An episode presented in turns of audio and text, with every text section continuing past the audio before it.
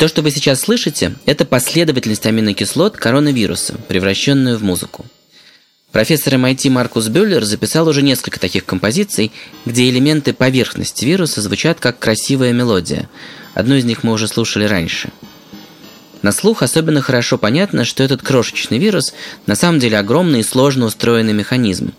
И сегодня мы обсудим совершенно новые сведения о том, как наш иммунитет его узнает, запоминает и выстраивает ответ на вирусную атаку. Это подкаст студии «Либо-либо. Голый землекоп». Я Илья Колмановский.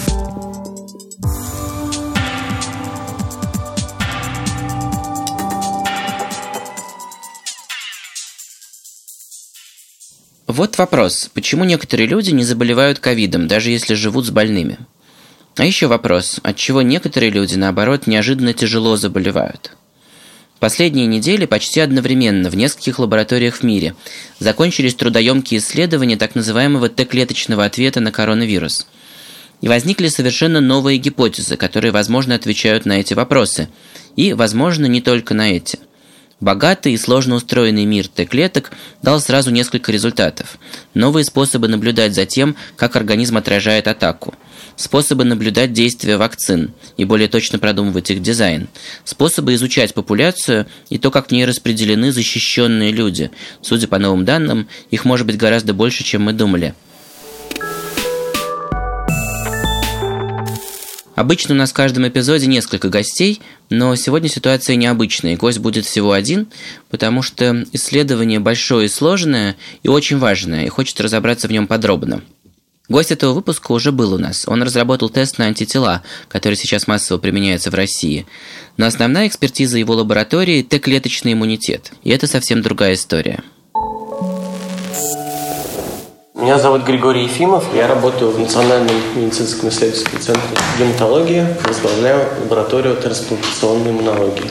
Ну, во-первых, у нас было то преимущество, что нас не закрыли на карантин. И пока все сидели на вынужденной домашней изоляции, мы имели возможность ездить на работу ну, без пробок и проводить здесь столько времени, сколько мы могли. А могли довольно много. Никто не заболел? Нет, ни один человек не заболел мы э, обнаружили несколько любопытных наблюдений. Во-первых, у нас в исследовании принимали участие как больные, переболевшие коронавирусом с подтвержденным диагнозом или с подтвержденным тестом на эти тела. Также принимали как контрольная группа здоровые доноры участие в этом исследовании. И было две группы здоровых доноров. Доноры, которые были э, здоровы, без подтвержденных э, случаев коронавирусной инфекции и всем, кроме одного, без известных контактов с больным. Но они были набраны в период эпидемии. Вторая группа здоровых доноров были те, у которых образцы были набраны задолго до эпидемии, которые мы для других проектов хранили у себя в банке клеток. И Задолго увидели... это когда? Это... Самый поздний образец был э, забран в сентябре 2019 года. То есть априори никакой коронавирус, этот коронавирус им встречаться не мог. Мы увидели, к своему удивлению, что эти две группы различаются между собой по Т-клеточному иммунному ответу, в то время как по антителам они не различаются. Иммунитет – это сложная система из нескольких родов войск. Есть антитела, которые у всех на слуху, а есть Т-клетки – это особый род войск. Их работа – находить не вирус – а зараженные вирусом клетки человека и разные другие испортившиеся клетки, например, раковые. В исследовании, о котором мы сегодня говорим, выяснилось несколько вещей. Здоровые доноры в мае 2020 года и здоровые доноры прошлой осени 2019 года, как выяснилось, отличаются друг от друга важным свойством. Антител к ковиду нет ни у тех, ни у тех. Старые с ним не имели шанса встретиться – а новые по тестам, по клинике, по собственным рассказам не болели, избежали болезнью даже тот единственный, который живет с больным. Но, как выяснила группа Ефимова, сегодня, во время пандемии, у некоторых здоровых людей массово вырабатываются Т-клетки с готовыми инструментами опознавания зараженных ковидом клеток. Самое удивительное, по крайней мере для непосвященного человека, такие же Т-клетки, но в небольшом количестве, есть даже у прошлогодних доноров, никогда не видевших ковида. Откуда они у них взялись? У людей, которые заведомо не могли контактировать с этим вирусом, время от времени мы видим, и другие исследователи видят, что э, есть Т-клетки, э, которые распознают какие-то фрагменты этого вируса. Это неудивительно, это давно известный факт. Э, существует перекрестный иммунитет. Некоторые фрагменты разных вирусов для Т-лимфоцитов кажутся похожими. И они, будучи натренированы на один вирус, способны как бы, уже быть готовы к бою при встрече с другим вирусом. Иногда это происходит, это зависит от того, какими инфекциями человек болел, еще зависит от генов его собственной иммунной системы. А есть предположение, какие э, вирусы могли бы натренировать Т-клетки на встречу с коронавирусом? Ну, это самое очевидное предположение, что это могут быть другие коронавирусы, которые просто вызывают э, сезонные респираторные инфекции, потому что они принадлежат к одной группе, генетически они имеют большее сходство.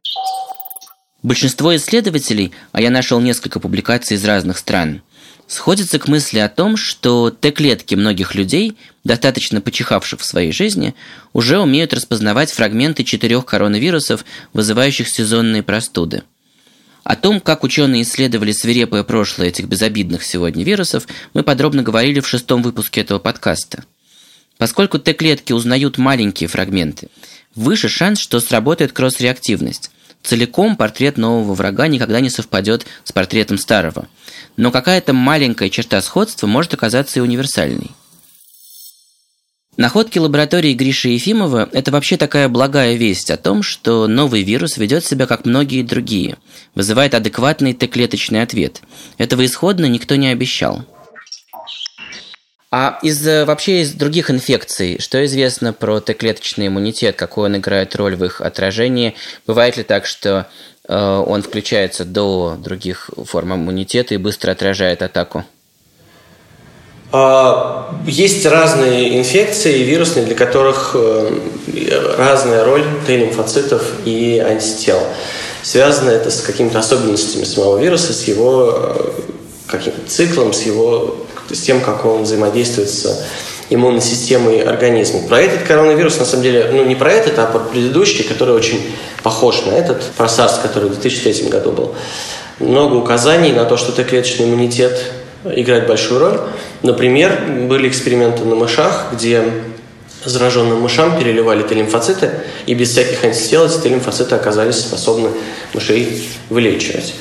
Про предыдущий э, вирус, про SARS, э, известно, что эти лимфоциты определялись в крови э, людей 11, кажется, только что вышла статья, где 17 лет после, после болезни. Защищали они этих людей э, или нет, неизвестно, потому что вирус тогда пропал, эпидемия прекратилась.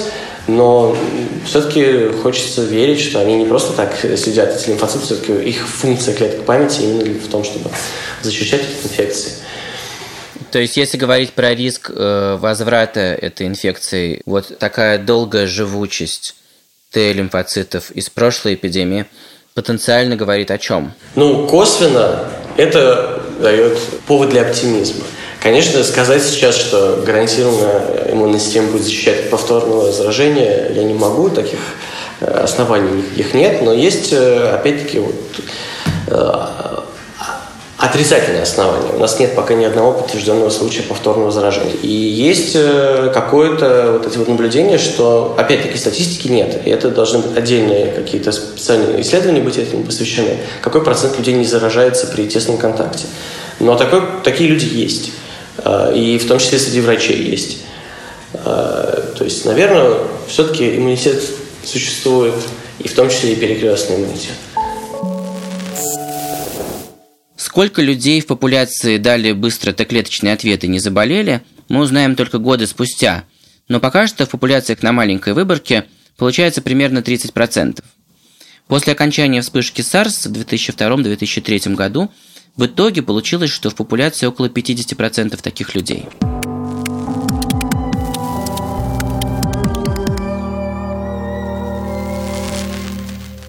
Исследования Т-клеточного иммунитета потенциально могут быть важны для объяснения разницы в течении болезни у разных заболевших людей.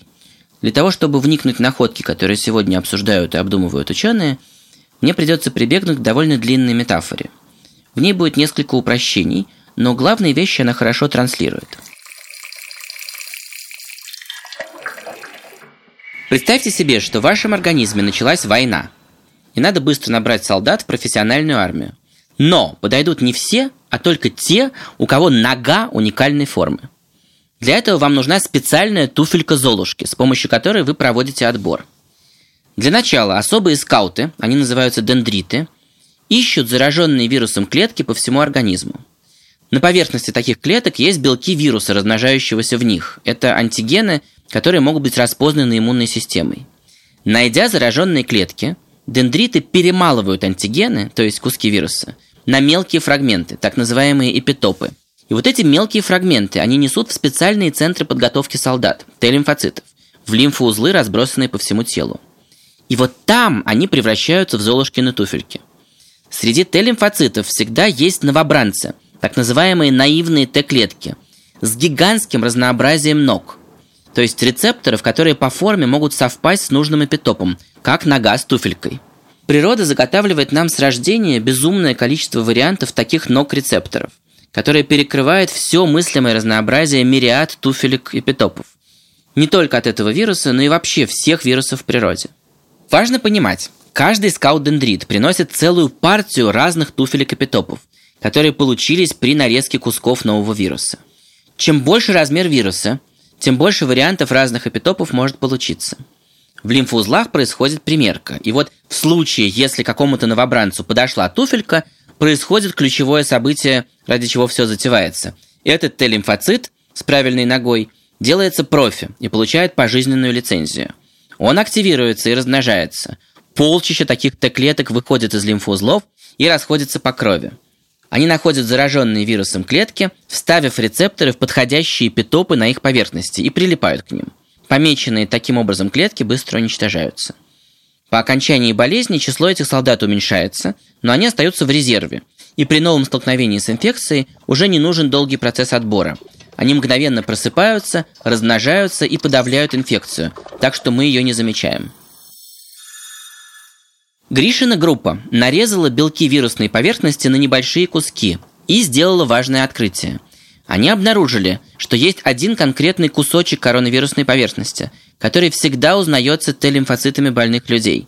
Такой вот ключевой ковидный вариант туфельки Золушки.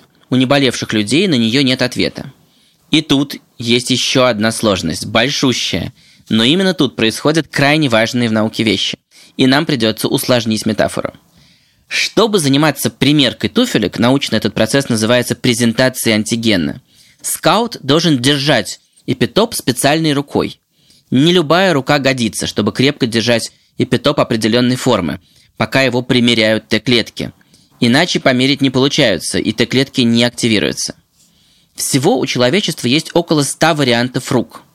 Но всех 100 вариантов ни у кого нет. У каждого конкретного человека не больше 9, доставшихся с генами от родителей. Этот набор определяет успех или неуспех процесса обучения Т-клеток – в случае с конкретной инфекцией конкретного человека. Мы увидели в своих исследованиях то, что есть люди с определенным генетическим вариантом этого белка, который отвечает за, за презентацию, назовем это презентацией вирусных фрагментов лимфоцитом, и что у них у всех, кроме одного человека, э, было на один конкретный вирусный фрагмент всегда наблюдался ответ. Это очень любопытное наблюдение, э, что такое как бы узкое фокусирование, оно позволяет э, по одному этому фрагменту как бы очень хорошо различить э, между собой болевших и не болевших. Потому что среди неболевших людей, у которых тоже на какие-то вирусные фрагменты иногда ответ мы детектировали, на этот фрагмент там только один человек немножечко, чуть-чуть оказался способным его лимфоциты отвечать. То есть это очень счастливый ген, нет? Хорошо его иметь. Um... Если он у тебя есть, то ты быстро показываешь ты лимфоцитам э, нужный кусочек вируса, получишь ты клеточный ответ. А, действительно, есть э, такая сейчас публикация одна, она, правда, биоинформатическая, которая предсказывает, какие из вариантов вот этих генов более счастливые, э, как ты выражаешься, а какие более несчастные. А, мы, тот ген, который мы увидели ответ на фрагмент, который он презентирует, он в европейской популяции наиболее часто распространен, он есть от трети до половины населения в Европе. Это значит в нашей с вами метафоре, что у трети населения есть та самая подходящая рука, которой можно крепко держать туфельку, чтобы Т-лимфоциты ее примеривали, а значит быстро отражали атаку. А я могу сдать анализ и узнать, что он у меня есть? А эти анализы проводятся обычно донором, которые вступают в, в регистр доноров костного мозга. Правда, им не сообщают результаты, ровно для того, чтобы они не, не использовали этот регистр для, для удовлетворения собственного любопытства. Вот, в принципе, такой анализ, конечно, существует, его, наверное, где-то можно сделать. Он э, достаточно дорогой просто. Но это вообще хорошо знать, что я потенциально буду легко болеть. Это может иметь значение для открытия экономики снятие карантина. Но это не значит, что тут э, обобщение делать э, опасно. Это не значит, что другие гены, на которые мы не смотрели, не могут еще лучше э, фрагменты этого вируса показывать. Потому что, естественно, мы смотрели на тот ген, который чаще всего встречается в нашей же выборке. Ну, может быть, я еще богаче, чем носитель этого гена? Вполне возможно. Это будет тоже один из предметов наших будущих исследований – найти другие такие фрагменты, которые распознаются. По крайней мере, э, значит, если эти гипотезы окажутся верными, получается, что что-то мы узнаем о людях, которые очень легко болели или э, были бессимптомны. Возможно, они дали быстрый Т-клеточный ответ. Но может ли быть, что из этих Т-клеточных исследований мы что-то узнаем о людях, которые очень тяжело болели? Вот я слышу часто от врачей, что для них это самый главный такой шок и загадка, когда молодой полный сил человек без сопутствующих заболеваний очень тяжело заболевает – может ли быть, что из этой сферы поступят какие-то инсайты? Может быть. Сейчас вот я, буквально недавно я узнал, что есть такой европейский консорциум, который из разных стран собирает группы различных пациентов, вот как раз э, болевших совсем легко, бессимптомно и вплоть до тяжелых пациентов, которые нуждались э, в искусственной вентиляции легких. И именно для того, чтобы анализировать эти гены, эти генетические варианты – в генах, которые отвечают за презентацию вирусных фрагментов, и попытаться найти корреляцию между вот, действительно экспериментально подтвердить или опровергнуть гипотезу о том, что это может влиять на тяжесть исхода. То есть несчастливая комбинация – это что? Ну, можно себе представить такую генетическую комбинацию этих генов, которые очень плохо э, конкретно этот вирус могут показывать иммунной системе. Другое дело, что учитывая размер этого вируса, э, возможно, что то есть, естественно, чем больше вирус, тем больше у него будут э, кусочков потенциально подходящих для каждого генетического варианта. Этот вирус большой, это один из самых больших вирусов. Да. Итак, новый коронавирус большой, а значит нарезать его для примерки можно было бы самыми разными вариантами туфелек и питопов, в том числе и такими, которые подойдут и Т-лимфоцитам, обученным на других инфекциях. Но Гришиной лаборатории удалось нарезать и найти такой вариант эпитопа, нога к которому есть у всех, кто переболел именно ковидом, и только у них. Эта лаборатория и другие ученые в мире сейчас ищут и продолжат искать именно такие отборные ковидные питопы.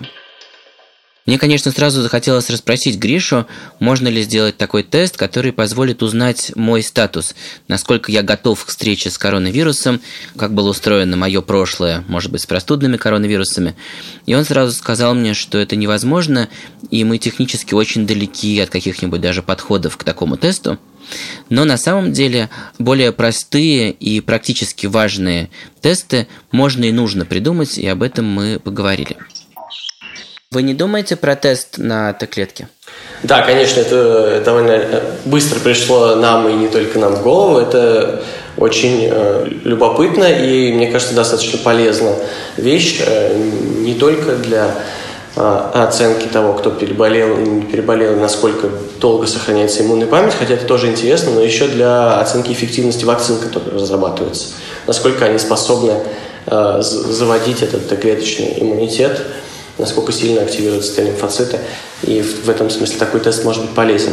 Тут возникает некоторая сложность, что э, если мы видим, что часть людей не болевших и даже не контактировавших с этим вирусом, которые, клетки которых лежали э, в глубокой заморозке, э, реагируют, то нам нужно тогда очень аккуратно э, разобрать этот ответ и разделить те фрагменты вируса, которые похожи на какие-то другие э, вирусы, на которые может быть вот этот перекрестный ответ от тех фрагментов, которые уникальны для этого вируса, ответ на которых наблюдается только у переболевших и никогда у здоровых доноров.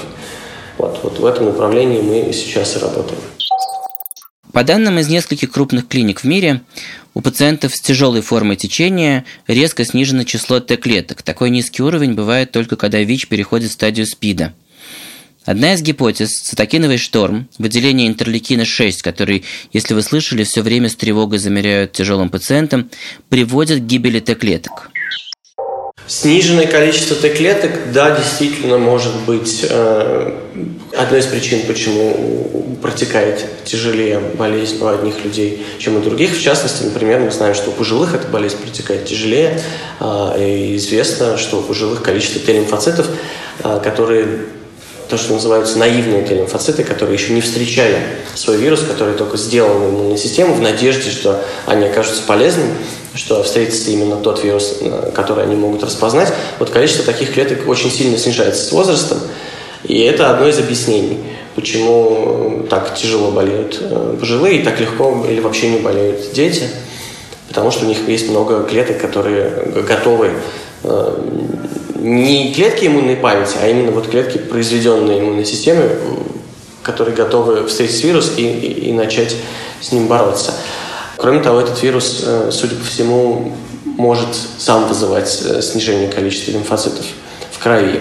Теоретически как бы обсуждается, во всяком случае, я видел публикации, в которых это обсуждается, возможность создания клеточной терапии от э, этого вируса. Мы, собственно, занимаемся созданием клеточной терапии от других вирусов.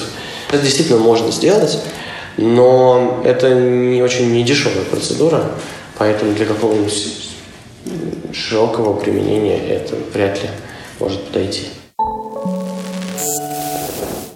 Это исследование, которое мы сегодня обсудили, пока что находится в стадии проверки, рецензирования. А лаборатория Гриши Ефимова продолжает исследование, продолжает э, изучать вот этих загадочных иммунных людей, которые живут с больными. И поэтому я предложил Грише поискать добровольцев для его исследования через наш подкаст. Да, это хороший случай. Э, для того, чтобы воспользоваться, я приглашаю всех, кто находился в тесном контакте с человеком, у которого был подтвержденный диагноз COVID-19, либо подтвержденный с помощью ПЦР, либо подтвержденный с помощью теста на антитела и какие-то выраженные симптомы, а тех людей, которые жили с ним вместе, и у них либо не проводилось тестирование, либо тестирование на сам коронавирус было отрицательным, и не было никаких характерных симптомов, вот они представляют для нас большой интерес. Мы надеемся, что эти люди помогут э, пролить свет на то, почему э, некоторые люди оказываются невосприимчивы к этому вирусу. Если вы знаете таких людей или сами являетесь таким человеком, пишите на mail covid нижний подчерк донор собака blood.ru blood как кровь b l o d э, я еще раз пропишу этот email в телеграм-канале Голый землекоп, и там будут всякие дополнительные материалы по этой теме.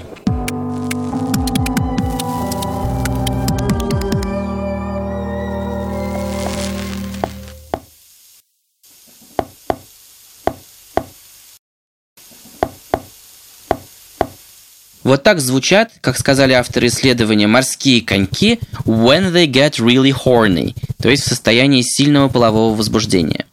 Это имеет прямое отношение к теме Т-клеток.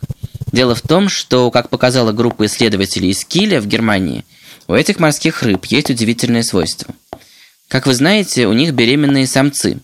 То есть вот постучат, постучат они так, а потом самки их обрюхатят, и они вынашивают драгоценные кринки в специальной сумке – а потом рожают живых мальков. Вообще многие рыбы, например, гуппи, вынашивают икринки в животе до вылупления.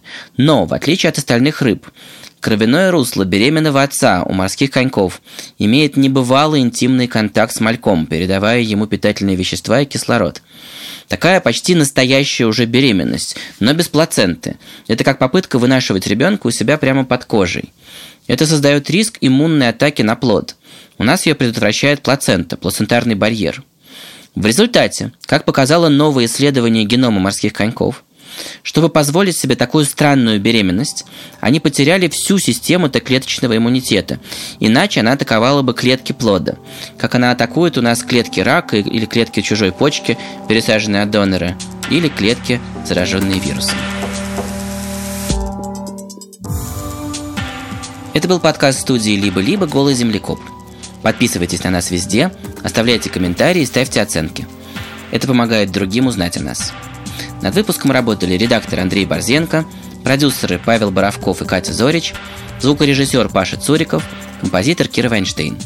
Меня зовут Илья Колмановский. Пока.